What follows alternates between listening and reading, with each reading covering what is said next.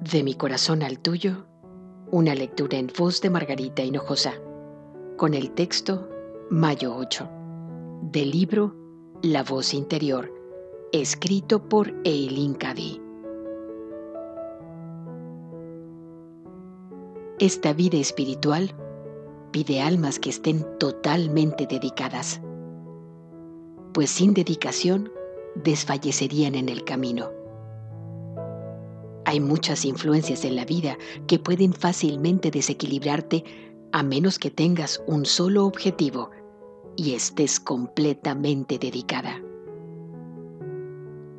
Llevar una vida plena y gloriosa significa hacerlo en todo momento.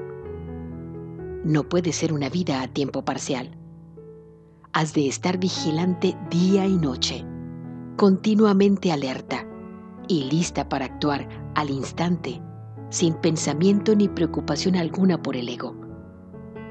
Algunas veces tendrás que seguir adelante con completa fe y confianza, sin siquiera conocer la razón que te mueve a actuar así. Habrás de actuar según la intuición y la inspiración. Y cuando lo hagas, quizá no descubras razón alguna para ello.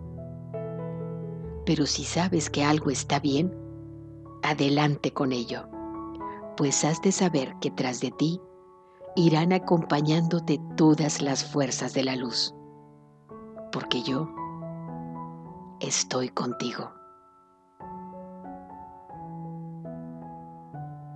De mi corazón al tuyo, una lectura en voz de Margarita Hinojosa.